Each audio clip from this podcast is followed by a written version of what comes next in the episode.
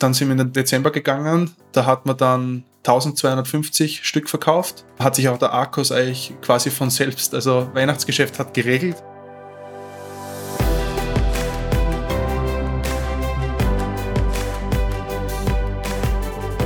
Hallo und herzlich willkommen zu einer neuen Folge des Verlagsniveau Podcasts. Und in der heutigen Folge haben wir mal wieder einen sehr spannenden Gast bei uns, und zwar den Thomas.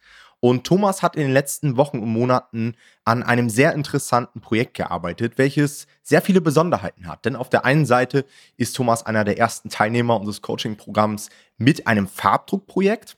Auf der anderen Seite hat er das Ganze dann auch noch über eine Expertenkooperation abgewickelt mit einem Mikroinfluencer und Thomas hat es geschafft, in einem sehr kompetitiven Markt sich durchzusetzen, obwohl das auf der Advertising-Ebene und so weiter gar nicht so einfach war. Wie er das gemacht hat, welche Herausforderungen er dabei hatte, darüber wollen wir uns heute einmal unterhalten. Und ich würde sagen, Thomas, erstmal herzlich willkommen hier bei uns im Podcast. Ich würde sagen, am Anfang gehen wir noch mal ein paar Monate oder sogar Jahre zurück. Ähm, erzähl uns doch mal, was so dein Background ist und wie du zu dieser ganzen Online-Business- und KDP-Geschichte überhaupt gekommen bist. Ja, hallo zusammen, grüße euch. Danke für die Einladung. Also wie man es hört, ich komme aus Österreich. Ich versuche so gut wie möglich meinen Dialekt ein bisschen zu kaschieren, aber ganz gelingt es mir dann doch nicht immer. genau, also ich habe Maschinenbau studiert, habe dann direkt beim großen Konzern in der Automobilindustrie angefangen zu arbeiten als technischer Projektleiter und habe dann Anfang 2020, ganz kurz vor der Covid-Krise, ähm, begonnen, mich mit so finanziellen Themen auseinanderzusetzen und bin da in das ganze Thema Aktien, Kryptowährung, Immobilien, Unternehmertum allgemein reingerutscht und habe dann auch 2021 mir im Job beschlossen, dass ich da mal Außenzeit nehmen möchte, weil es mir da nicht ganz so gut gegangen ist. Und zu dem Zeitpunkt habe ich mich schon etwas länger mit MBA beschäftigt, also Amazon MBA und ja, da habe ich nicht wirklich so den Durchblick gehabt. Bin dann, wie viele, dann auf, äh, auf KDP gekommen. Und ja, dort über den Podcast von Talk on Demand auf Nomad Publishing und auf euer Coaching. Genau. Grüße gehen raus natürlich an die Jungs, falls ihr das hören. Eigentlich coole Story. Jonathan und ich. Bin jetzt nicht bezahlt worden. Jonathan und ich waren sogar unabhängig voneinander in dem Podcast zu Gast. Also, äh, falls ihr den noch nicht gehört habt, hört unbedingt mal rein. Ähm, und da haben wir tatsächlich dann im Nachgang einige Leute gehabt, die zu uns ins Coaching gekommen sind. Und wenn man sich so die Ergebnisse der Teilnehmer anguckt, kann man sagen, so allgemein alle MBAler haben immer sehr gute Voraussetzungen, finde hm. ich, so für KDP. Also die MBAler, die wir bei uns im Coaching-Programm hatten, haben eigentlich immer ziemlich gut abgeliefert. Und so war es ja jetzt bei dir auch, Thomas. Und dann ging die Zusammenarbeit los. Wie hast du dich so geschlagen in den ersten Wochen? Ähm, war die Nischenrecherche bei dir auch so ein Thema oder kamst du damit besser zurecht als so der Durchschnitt? Nee, also das war tatsächlich das, was mich da so am, am meisten auch aufgehalten hat oder was für mich auch in dem ganzen MBA-Business am schwierigsten war, das Ganze zu verstehen, wirklich die Marktrecherche durchzuführen und äh, weil ich eben komplett aus einem anderen Sektor komme und das für mich eben komplett neu war, weil quasi in meinem Job hatte ich immer das fertige Produkt und musste das dann quasi entwickeln. Und jetzt sind wir ja eigentlich einen Schritt davor.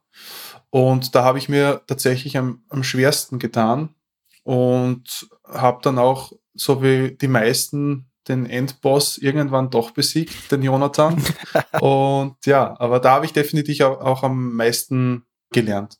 Mhm. Würdest du jetzt im Nachhinein sagen, wenn man diesen ganzen Prozess einmal durchwandert ist, dass es dir dann leichter fällt, auch dieses Verständnis dafür? Also ich habe immer so bei vielen Teilnehmern den Eindruck, am Anfang kann man sich das alles noch nicht so richtig vorstellen, weil man halt dieses Coaching noch nicht absolviert hat. Aber wenn man dann alle Module einmal durchwandert hat, dann fügt sich so ein Puzzle und dann ist es auch deutlich einfacher, irgendwie auf Potenziale zu stoßen. Ja, ist auf jeden Fall einfacher geworden merkt man dann auch nachher bei meinem Projekt. Das Einzige, was mir noch fehlt, ist das Thema Positionierung so ein bisschen. Aber auch das, da hat man zumindest ein gewisses Verständnis dafür jetzt. Mhm. Und es ist aber wirklich erst gekommen, wie wir das Projekt dann gelauncht haben und auch nach der Launchphase. Also es war jetzt nicht so, dass ich dann quasi während dem Umsetzen schon gemerkt hätte, dass ich das irgendwie verbessert hätte, sondern wirklich erst dann im Launch, mhm. wenn man dann den Markt etwas beobachtet, erst da ist dann wirklich so ein bisschen ein Gefühl gekommen. man sieht halt Konkurrenz nochmal ganz anders, finde ich. Ne? Man lernt den Markt ganz anders kennen, dann auch durch die Werbeanzeigen und so und kriegt nochmal ganz andere Einblicke und ähm, merkt nochmal mehr, worauf es ankommt, gefühlt. Also das ja, kennen wir von ganz vielen Coaching-Teilnehmern, dass sie wirklich am Anfang sich sehr schwer mit der Nischenrecherche tun und dann auch immer sagen, ja, aber selbst wenn ich jetzt ein Buch finde, was soll ich denn dann danach machen? Und äh, dann sage ich den Leuten nochmal, ja, man lernt wirklich in dem Erstellungsprozess und dann auch mit einem veröffentlichten Buch nochmal so viel darüber, ähm, was einem das Leben dann später schon nochmal ein ganzes Stück leichter macht, auf jeden Fall. Ja. ja. Ja, definitiv, ja. Wie war es damals in der Nischenrecherche? Also stand für euch von Anfang an fest, wow, diesen Bereich, den müssen wir wirklich mit Farbbildern angehen? Ähm, denn das ist ja so eine Option, die jetzt erst letztes Jahr dazugekommen ist, dass der Farbdruck dann irgendwann auch erschwinglich wurde. Und wie ich im Intro schon gesagt habe, Thomas, du warst so einer der ersten, die gesagt haben, okay, das mache ich. Warum hast du dich dafür entschieden? Also wäre es in deinem Bereich auch ohne Farbbilder möglich gewesen? Oder war das eine Nische, wo man sagt, da, da muss man wirklich Farbbilder im Buch haben? Also ich glaube, es ist überall möglich, ohne Farbe reinzugehen, auch wenn es ein sehr optisches Thema ist. Aber was man halt so bei der äh, Rezensionsanalyse gesehen hat, also wenn man ohne Farbe reingeht, dann kommen hundertprozentig Ein-Sterne-Bewertungen und zwar auch mit Text, also die was das halt dann kritisieren. Also das ist, das war vorprogrammiert, aber das hat jedes Projekt, das was nicht in Farbe umgesetzt ist, bis jetzt gehabt, ja. Wie war es dann in der Umsetzung? Also hattest du, oder du hast, wir haben ja schon im Intro gesagt, du hattest auch eine Expertenkooperation. Mhm. Hattest du da Schwierigkeiten, jemanden zu finden, mit dem du das Ganze umsetzt oder ging das leicht von der Stange? Ja. Nee, also leicht ging es nicht.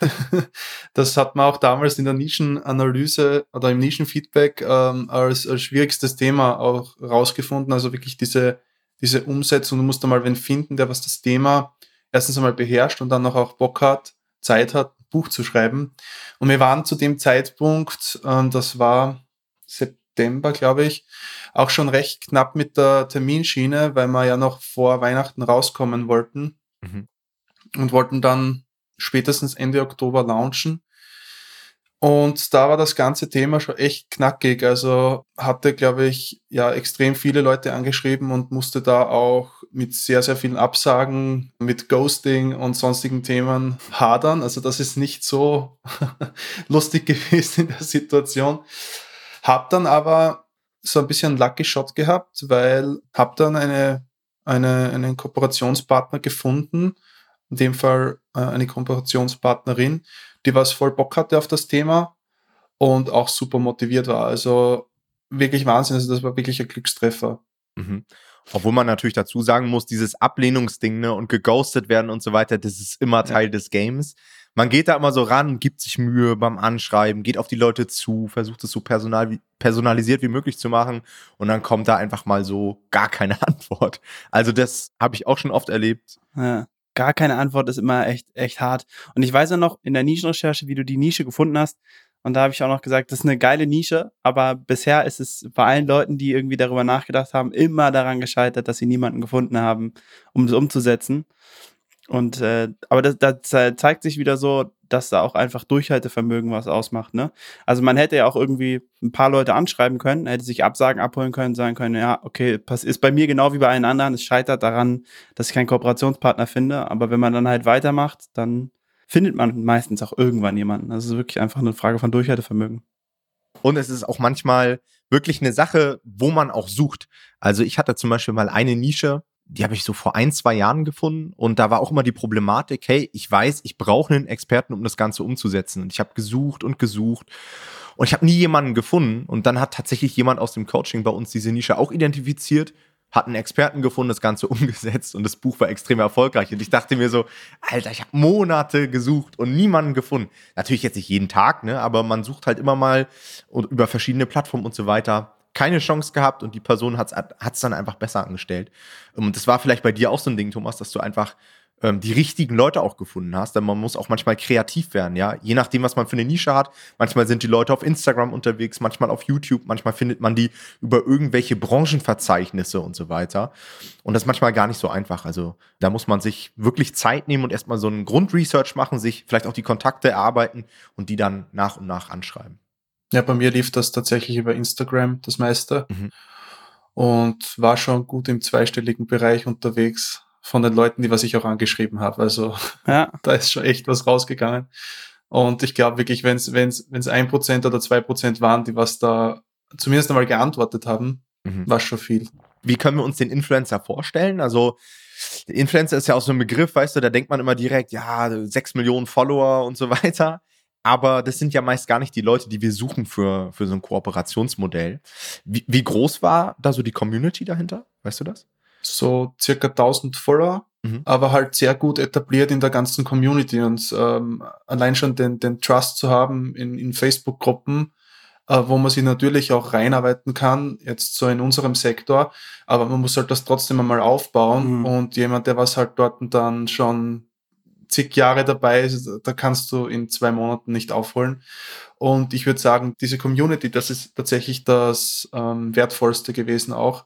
Und von der Person her definitiv niemand, der was das Ganze des Geldes wegen macht, ähm, sondern wirklich so als Ausgleich nutzt und einfach so ein bisschen ein zweites Standbein auch dann, darin sieht mhm. und das Thema auch anders noch monetarisiert und dementsprechend halt dann auch da interessiert war, aber jetzt wirklich der auch Spaß dran gehabt hat an der Arbeit und, und dann schlussendlich ähm, wirklich qualitativ hochwertiges Produkt auch vor sich zu haben, weil das ist ja auch das, was wir versprechen initial hm. und das, was wir auch in dem Fall definitiv halten konnten, ja ich finde, es zeigt auch wieder wunderbar, dass ähm, viele bei Expertenkooperationen vielleicht da manchmal auch falsch vorgehen. Ja, also man, ich glaube, viele Leute gehen dann auf Instagram zum Beispiel, suchen da Leute und dann sagen die, ja, die hat der nur oder der hat ja nur 1000 Follower.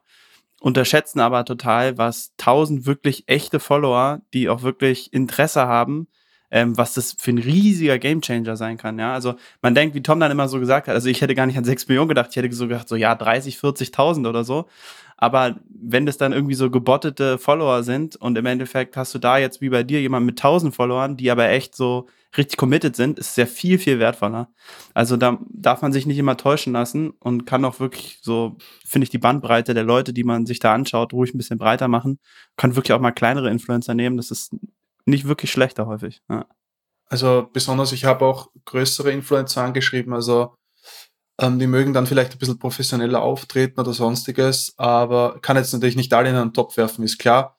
Aber da habe ich von den meisten keine Antwort bekommen. So viel zum professionellen Auftreten. Ja, die haben wahrscheinlich auch einen anderen Fokus, als wir jetzt äh. da das Thema zu bearbeiten, aber ja. Ja, man, man muss die Leute auch immer so ein bisschen an der richtigen Stelle in ihrer Karriere abholen. Ja, also wenn du dir überlegst, mhm. du hast irgendwie den riesen Influencer an der Angel.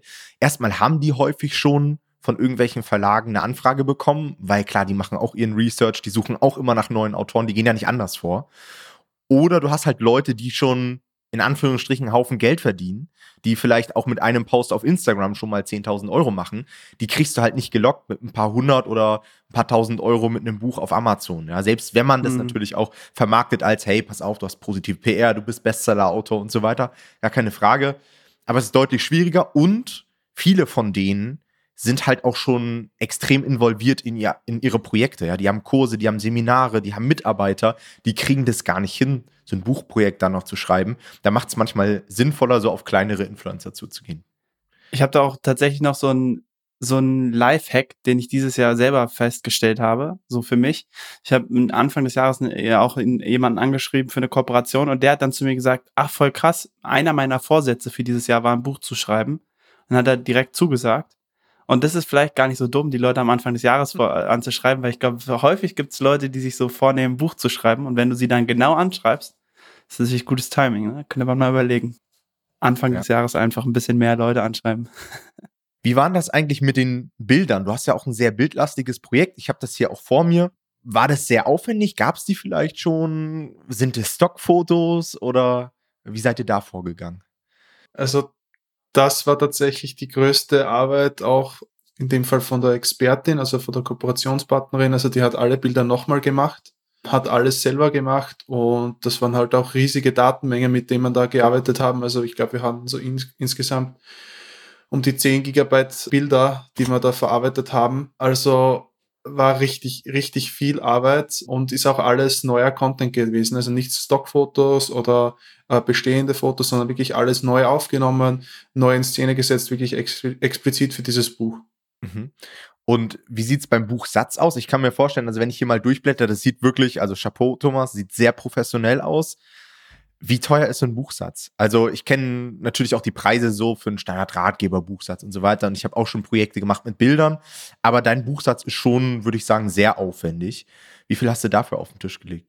Ja, zum Buchsatz kann ich, das war so eines der, der schwierigsten Themen in der Umsetzung nach der Nischenrecherche. Also das hatte ich jetzt so in dem Sinn noch nicht am Schirm, weil ich so ein aufwendiges Buch natürlich noch nicht gemacht habe, so ein grafiklastiges oder optisch anspruchsvolles ist vielleicht besser beschrieben, das Ganze.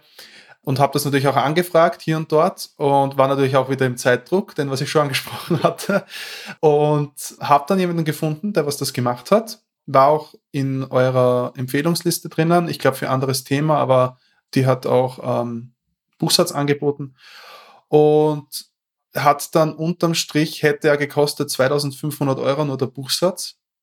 Wir haben da ein bisschen einen anderen Preis äh, gehabt, weil wir ein bisschen niedriger da eingestiegen sind und dann ja quasi so einen Sonderpreis gemacht haben, weil wir hatten was vereinbart.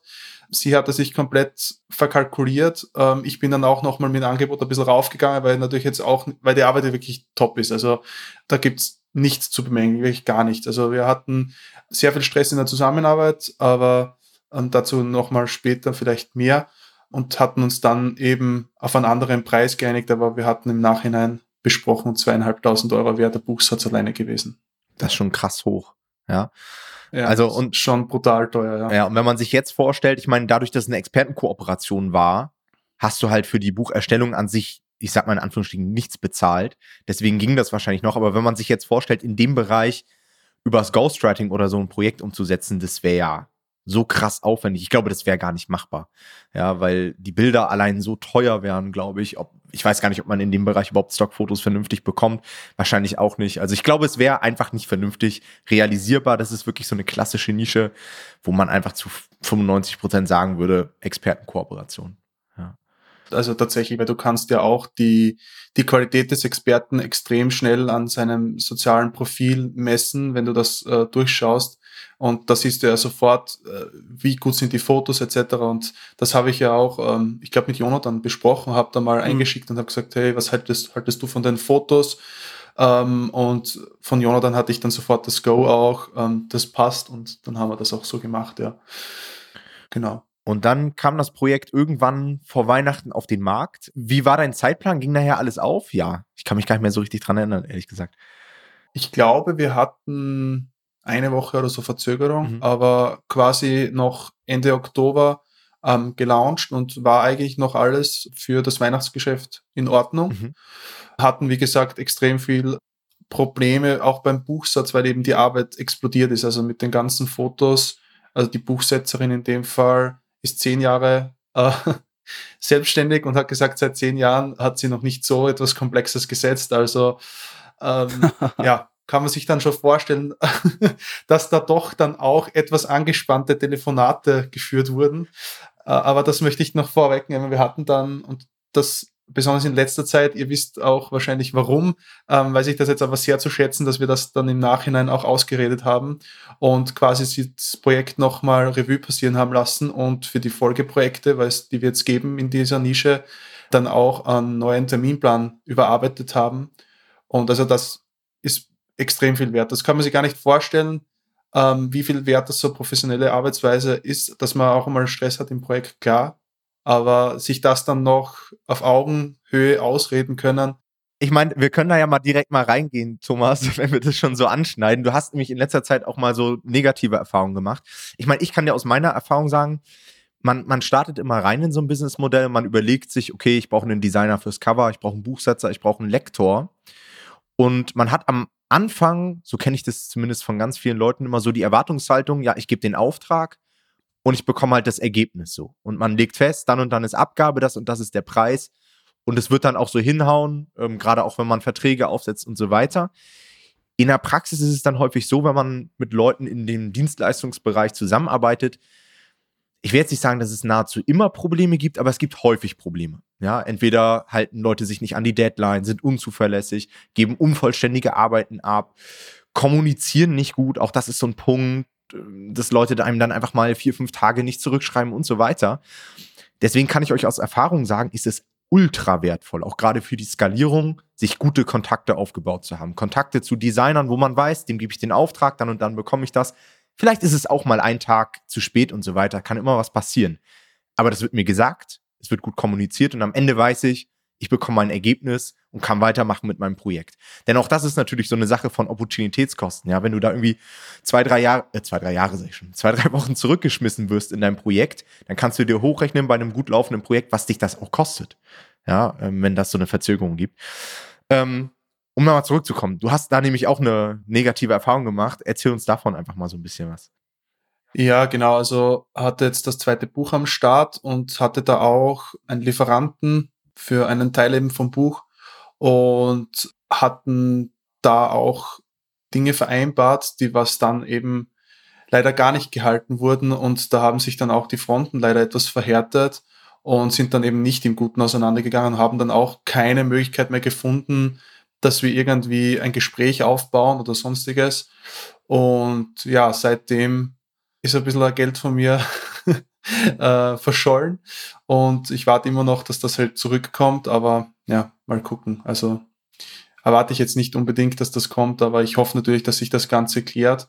Was ich schade finde, eben, weil ich gern mir die Dinge ausrede und ähm, wir haben dann ja auch gequatscht über das Thema und es wäre halt wirklich so gewesen, dass ich da gerne nochmal irgendwie das, den Dialog gesucht habe äh, oder ge, ja, gesucht hätte, aber das hat einfach nicht mehr funktioniert. Also ja, hat mich dann unterm Strich jetzt gute vier Wochen gekostet, weil das Ganze habe ich dann über einen anderen Lieferanten gemacht und da war das ganze Thema in fünf Tagen erledigt. Mhm. Ja, ärgerliche Sache. Ich habe das ja auch so ein bisschen mitverfolgt. Kann man nicht ändern. Mhm. Ähm, da bringen dir die besten Verträge nichts und so weiter, weil am Ende nee ja, klar, man kann am Ende immer sagen, man holt sich einen Anwalt und so weiter, aber da hat man ja auch keinen Bock drauf. Ja, deswegen, wie ich eben schon gesagt habe. Es sind halt Summen, die was sich nicht wirklich rentieren für einen Anwalt. Ja. Das ist halt das Problem. Es ist für uns als Selbstständige vielleicht, ist es schon relevant und es ist schon viel Geld, aber so äh, Gerichtsverfahren oder sonstiges, das ist halt so unendlich viel teurer, da, ja, da muss man schon irgendwie persönliche Kontakte dahin haben und ja. Ähm, ja, das zahlt sich dann auch meistens nicht aus. Okay, nimm uns doch nochmal mit in dein Projekt. Wir sind jetzt so ein bisschen abgedriftet in so ein anderes Thema. Mhm. Du hattest es dann Ende Oktober gelauncht. Ich glaube auch perfektes Timing eigentlich für das Weihnachtsgeschäft. Wie lief das Projekt an? Wie hat es sich entwickelt? Ja, was hat es so für Tantiemen, für Verkäufe, für Gewinne und so weiter? Das würde mich mal mhm. interessieren. Genau, also da hatten wir im Ende Oktober den Launch und ähm, haben dann begonnen, also Oktober zähle ich jetzt nicht mehr mit, ähm, und hatten dann aber schon im November insgesamt, ich rede jetzt nur von den, von den Taschenbüchern, 536 Stück verkauft. Mhm. Ähm, hatten da aber auch schon wirklich brutal viel ähm, Adspend. Also wir hatten da unterm Strich 3300 Euro Adspend, aber nur 2900 Euro Tantiemen. Das heißt, da haben wir schon einmal ordentlich Minus gemacht mit 400 Euro. Mhm. Arkos war dabei 58 Prozent. Dann sind wir in den Dezember gegangen. Da hat man dann 1250 Stück verkauft. Ähm, hat sich auch der Arkos eigentlich quasi von selbst, also Weihnachts Weihnachtsgeschäft hat geregelt und von selber äh, erholt mit 39 Prozent Arkos. Ähm, da hat man 6.800 Euro Tantiemen und 3.700 Euro Adspend, also einen guten Gewinn mit 3.100 Euro. Und dann zitiere ich jetzt den äh, Jonathan, da war ich dann richtig verdorben im Dezember und dann kam der Jänner. Das war dann so äh, wirklich ein harter Aufschlag, weil im Jänner hat man dann auf einmal wieder die 50 Prozent, 51 Prozent Akkus ähm, und haben aber fast 80 Prozent von unseren Tantiemen für Werbung wieder ausgegeben. Das heißt, wir hatten da 3800 Euro Tantiemen, das sind 670 verkaufte Taschenbücher Adspend war da bei 3100 Euro und hatten dann nur, nur unter Anführungszeichen einen Gewinn von 700 Euro und da passt einfach das Verhältnis noch nicht. Und da bin ich jetzt gerade dran, auch mit einem Kollegen, der was mich da bei den Ads unterstützt, äh, das Ganze ein bisschen zu optimieren. Ja, also das ist natürlich was, wo, wo, wo man nicht hin möchte, dass quasi die ganzen Tantiemen aufgefressen werden. Und jetzt habe ich gestern Stand äh, Februar mal rausgefahren, da sind wir jetzt ungefähr bei so einer 60-40 Verteilung, das heißt 60% Adspend und 40% Tantiemen. Oder was übrig bleibt, das Gewinn. Das geht schon in die richtige Richtung. Und ja, also das, das ist brutal kompetitiv, weil auch die Bits für das Hauptkeyword knapp ein Euro sind. Also dass man da ordentlich ausgespielt wird. Ja, da können wir auch gleich nochmal im Detail reingehen zu dieser ganzen Ad-Konstellation. Mhm. Ist natürlich schon eine ganz schöne Ansage, ne? Über 3000 Euro Gewinnen im Dezember und dann runter auf 700. Wie ja. Jonathan schon gesagt hat, da ist man so ein bisschen verdorben. Isoliert betrachtet sind natürlich 700 Euro Gewinn mit einem Projekt in einem Monat trotzdem immer noch sehr gut, aber der, die Fallhöhe war halt sehr hoch und wie du auch sagst, ne, das Verhältnis auch zu den Ausgaben und zum Cashflow einfach, ja. Klar, wenn man über 3000 mhm. Euro Tantiemen hat, dann möchte man am Ende des Monats nicht irgendwie 700 Euro Gewinn nur haben. Und ähm, wir haben vor genau. ein paar Folgen, glaube ich, auch schon mal so eine Benchmark hier im Podcast rausgehauen. Also so, so eine Werbekostenquote von so 40 bis 60 Prozent ist, glaube ich, so aktuell durchschnittlich. Das kann natürlich in den nächsten Monaten sich auch noch mal ändern. Aber da bist du jetzt, glaube ich, mit den, mit den 60 Prozent im Februar schon mal auf einem ganz guten Weg, das vielleicht auch noch mal ein bisschen nach unten zu bekommen und dann bist du wieder in einem, in einem sehr guten Bereich. Ja. Was waren da so deine größten Challenges in dem Bereich? Du hast eben schon den, den hohen CPC angesprochen. Wie hast du darauf reagiert? Also wie hast du es dann geschafft, da trotzdem immer noch im Bereich 50, 60, vielleicht sogar 40 Prozent Arkos zu landen? Ja, tatsächlich muss man dazu sagen, dass damit da auch alle, die was jetzt da richtig tief drinnen sind, mein Break-Even-Akkus sind 35 Prozent, weil ich recht hohe Produktkosten habe und die Tantiemen ähm, bei 5,50 sind. Und ja, im Jänner, nachdem ich da ein, zwei Wochen Daten gesammelt habe, habe ich dann unter anderem auch mit Feedback von dir, Tom, mal die automatische Kampagne extrem gedrosselt ähm, und habe dann wirklich angefangen, stärker auszumisten.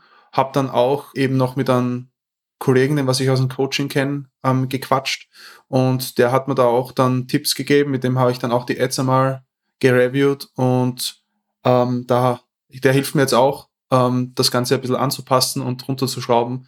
Und da beobachte ich immer im Verlauf, weil der hat schon ein bisschen mehr Erfahrung mit Ads, mhm. äh, was er da so macht und das ist recht spannend. Also unterm Strich hilft mir extrem meine ähm, exakte Kampagne, weil die super performt. Ich habe gestern nochmal reingeschaut, also mein Hauptkeyword habe ich ja Conversion Rate von 13 Prozent mhm. und die natürlich, die, die regelt richtig raus, aber die SA spielt halt komplett verrückt, also die automatische Kampagne spielt halt komplett verrückt und ähm, ja, die versuchen wir gerade ein bisschen einzufangen und im Notfall müssen wir es halt komplett ausschalten. Aber es äh, ja, ist sehr viel Learning noch dabei, besonders weil halt Dezember, ja, habe ich nicht mehr viel angepasst, weil es eigentlich gut gelaufen ist und äh, ich auch den ganzen Markt eben da noch nicht kannte.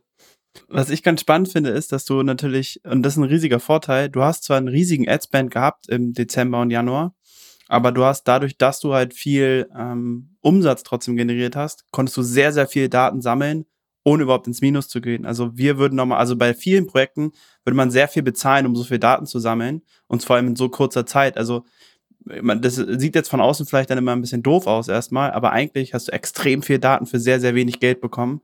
Ähm, insofern ist vom Timing her gar nicht so schlecht, finde ich. Und da du noch so früh in deinem Projekt bist, sind diese Daten halt noch so wertvoll, dass es eigentlich, finde ich, ziemlich gute, ziemlich gute Situation eigentlich ist. Genau, das natürlich dann ähm, auch gut zu nutzen. Ähm, da muss ich halt jetzt trotzdem noch viel lernen, weil das natürlich auch ja äh, eine, neue, eine neue Marktsituation für mich ist. Aber ja, also das äh, jetzt, wenn das so Februar weitergeht und dann sich so stetig weiterentwickelt, sind wir auf jeden Fall auf, am richtigen Weg, ja. Definitiv. Auch nochmal zu den Daten, was Jonathan eben gesagt hat. Das stimmt natürlich. Also klar, wenn man 3000 Euro dort in Ads ballert, da hat man echt eine, nee, sogar noch mehr waren es, glaube ich, da hat man eine richtig schöne Basis aber die Daten sind halt nicht so wirklich aussagekräftig dann für Januar oder Februar, ne? weil gefühlt im, im Weihnachtsgeschäft, auch gerade bei Thomas Projekt, was jetzt sehr weihnachtsaffin ist für Geschenke und so weiter, da funktioniert halt alles. Also da kannst du gefühlt auf das Keyword Buch schalten und da kriegst du irgendwie Konversion. und das, das sieht stimmt. dann halt im Januar ganz anders aus. Also alle Leute, die ihr Projekt wirklich sehr auf Geschenke ausgerichtet haben, in Q4 reinlaunchen, die fallen dann halt meist im Januar so ein bisschen auf die Nase. Oder was heißt auf die Nase? Es läuft halt einfach nicht mehr so gut und man stellt dann irgendwie alles in Frage und denkt sich, hä, warum habe ich jetzt so eine schlechte Konversionsrate? Warum werden die Ads so teuer? Dabei ist es halt komplett normal. Ja, und dann ist, glaube ich, der richtige Weg, auch so ein bisschen die Breite aus den Kampagnen rauszunehmen, ja. Wie du eben gesagt hast, ähm, die automatische Kampagne hatte ich gefühlt auf ganz Amazon ausgespielt, weil sie eben gemerkt hat, es funktioniert. Aber jetzt funktioniert es nicht mehr und die automatische ist halt doch noch nicht so smart, dass sie dann von allein erkennt, okay, so breit werden wir den Thomas nicht mehr ausspielen. Und das muss man dann halt irgendwie manuell machen. Ne? Ja, für Amazon schon breit, also für Amazon schon intelligent genug, weil die verdienen ja gut damit. Ja, gut, aber wenn du die dann irgendwann abdrehen musst, weil die so unprofitabel ist, dann haben sie halt auch nichts mehr davon. Das ist ja sehr kurzfristig gedacht. Ne? Okay, wie geht's jetzt weiter für dich, Thomas? Hast du neue Projekte in der Pipeline? Wie sind so deine, deine Planung? Genau, also wie geht's weiter? Ich habe mir jetzt einmal, das nächste Buch ist schon veröffentlicht, das läuft schon. Geht es natürlich auch sehr stark in das Thema Netzwerken rein. Das heißt, ähm, mit Absolventen, Absolventinnen hier wirklich äh, auch ein bisschen eine Community außerhalb des Coachings aufbauen. Also das merke ich extrem, dass das sehr hilfreich ist. Das ist, wenn nicht eines der wichtigsten Themen aus diesem ganzen Coaching, ähm, dass man da wirklich Kontakte mitnimmt, damit man da nicht alleine ist in dem ganzen Umfeld, weil es einfach so groß ist. Also es gibt wirklich an jeder Ecke Neuerungen und du kannst halt nicht überall up-to-date sein und da hilft so ein Austausch extrem gut. Ob man das Thema Verlag jetzt angehen, weiß ich noch nicht ganz. Also ähm, da bin ich noch so ein bisschen im Zwiespalt, hat natürlich Vor- und Nachteile, aber auf jeden Fall kommen hier nächst neue Projekte auch in der Nische raus. Die möchte ich auf jeden Fall auch bringen. Da haben wir auch schon was vereinbart. Und ja, also unterm Strich eigentlich das größte Learning, was ich so mitgenommen habe aus dem Coaching, ist einfach so diesen ganzen Blick für das ganze Thema E-Commerce. Hatte ich auch heute erst wieder einen Call mit, mit Kollegen und Kolleginnen, dass man da einfach einen Blick dafür kriegt. Das heißt, man sieht ein Produkt und weiß einfach ungefähr, ungefähr jetzt natürlich nicht genau, aber wie man das umsetzt, wie das funktioniert. Und ich glaube, das ist extremer Zugewinn einfach in Wissen, was einen egal wie gut das Projekt jetzt läuft, ähm, keiner mehr wegnehmen kann, weil man wirklich in jeden Bereich einfach mal reinschnuppert, egal ob von SEO bis Ads bis hin zu Copy schreiben, also ist überall ein bisschen was dabei. Und ja, das ist tatsächlich das am meisten, was man da lernt. Das macht meiner Meinung nach auch KDP so attraktiv, ne, weil man in so viele verschiedene Bereiche mal reinschauen kann. Und selbst wenn man das irgendwie nur als Sprungbrett nutzt, dann ist man halt auch für andere Businessmodelle, vielleicht sogar offline und so weiter, ziemlich gut vorbereitet. Also ich habe auch gemerkt, dass mir das in ganz vielen unterschiedlichen Lebenslagen schon geholfen hat, gewisse Dinge zu erkennen, weil man einfach ein grobes Grundverständnis dafür hat, wie man Potenziale identifiziert, ausnutzt und so weiter. Ja. Okay, dann vielen Dank schon mal, Thomas. Hast du vielleicht abschließend nochmal so einen allerletzten Tipp für die Zuhörer, wie man vielleicht auch äh, so ein Farbprojekt richtig angehen kann oder irgendwas in der Richtung bezogen auf dein Projekt? Ja, was ich so eigentlich mitgenommen habe aus meinem Projekt, dass man halt das ganze Thema, also ich hoffe, das ist jetzt das Tipp genug, aber das ganze Thema Expertenkooperation hat halt vielleicht im ersten Schritt nicht so unbedingt die vielen Vorteile. Natürlich zahlt man nichts für den Text, aber man muss halt dann auch dementsprechend Gewinne oder sonstiges teilen. Aber das, was halt dann danach kommt, weitere Projekte oder zumindest die Community für Umfragen oder sonstiges anzapfen. Also das ist für mich so, also das kann ich wirklich jedem empfehlen. Das hilft einfach brutal. Also das äh, würde ich so als, als, als Tipp mitgeben, ähm, dass man sich das wirklich gut überlegen sollte, ob man da nicht öfter an Expertenkooperationen herantritt, weil das Thema Titelumfrage oder Coverumfrage äh, war das Thema, wo viele Probleme haben. Mhm. Und das war für mich einfach das Geringste. Also das war ein Tag Arbeit und wir hatten 80 Umfrageergebnisse, ein paar Stunden. Also das ist wirklich sehr zu empfehlen und auch die Folgeprojekte. Also wenn man da gut zusammenarbeitet, dann kommen einfach die Folgeprojekte raus und funktioniert dann auch wesentlich einfacher. Und das gleiche war wahrscheinlich auch bei den Bewertungen so, oder? Da hattest du es wahrscheinlich dann auch relativ einfach aus der Community, so die ersten Rezensionen rauszuziehen. Genau, also da natürlich auch dann kann der Experte, in meinem Fall die Expertin, die Community anzapfen und hat dann natürlich Leute, die was das gerne probieren möchten und kann man dann natürlich äh, super verwenden und kriegt auch, und das ist halt auch cool, gutes Feedback, weil ich glaube, wir hatten jetzt schon sechs, sieben Überarbeitungsschleifen, weil wir immer wieder Kleinigkeiten finden und bessern das halt laufend aus, damit das Produkt halt immer besser wird und quasi immer weniger Themen gibt, wo man sich irgendwie dran stören könnte. Und das kriegt man halt wirklich aus dieser Community perfekt raus. Alright. Dann war es das mit dieser Folge. Vielen Dank, Thomas, für deine Zeit. Ja, viel Erfolg weiter mit dem Projekt, aber auch den anderen Projekten, die du sogar in dem Bereich noch geplant hast. Euch auch wieder vielen Dank fürs Zuhören. Wir hören uns in der nächsten Folge. Macht's gut. Ciao, ciao. Ciao.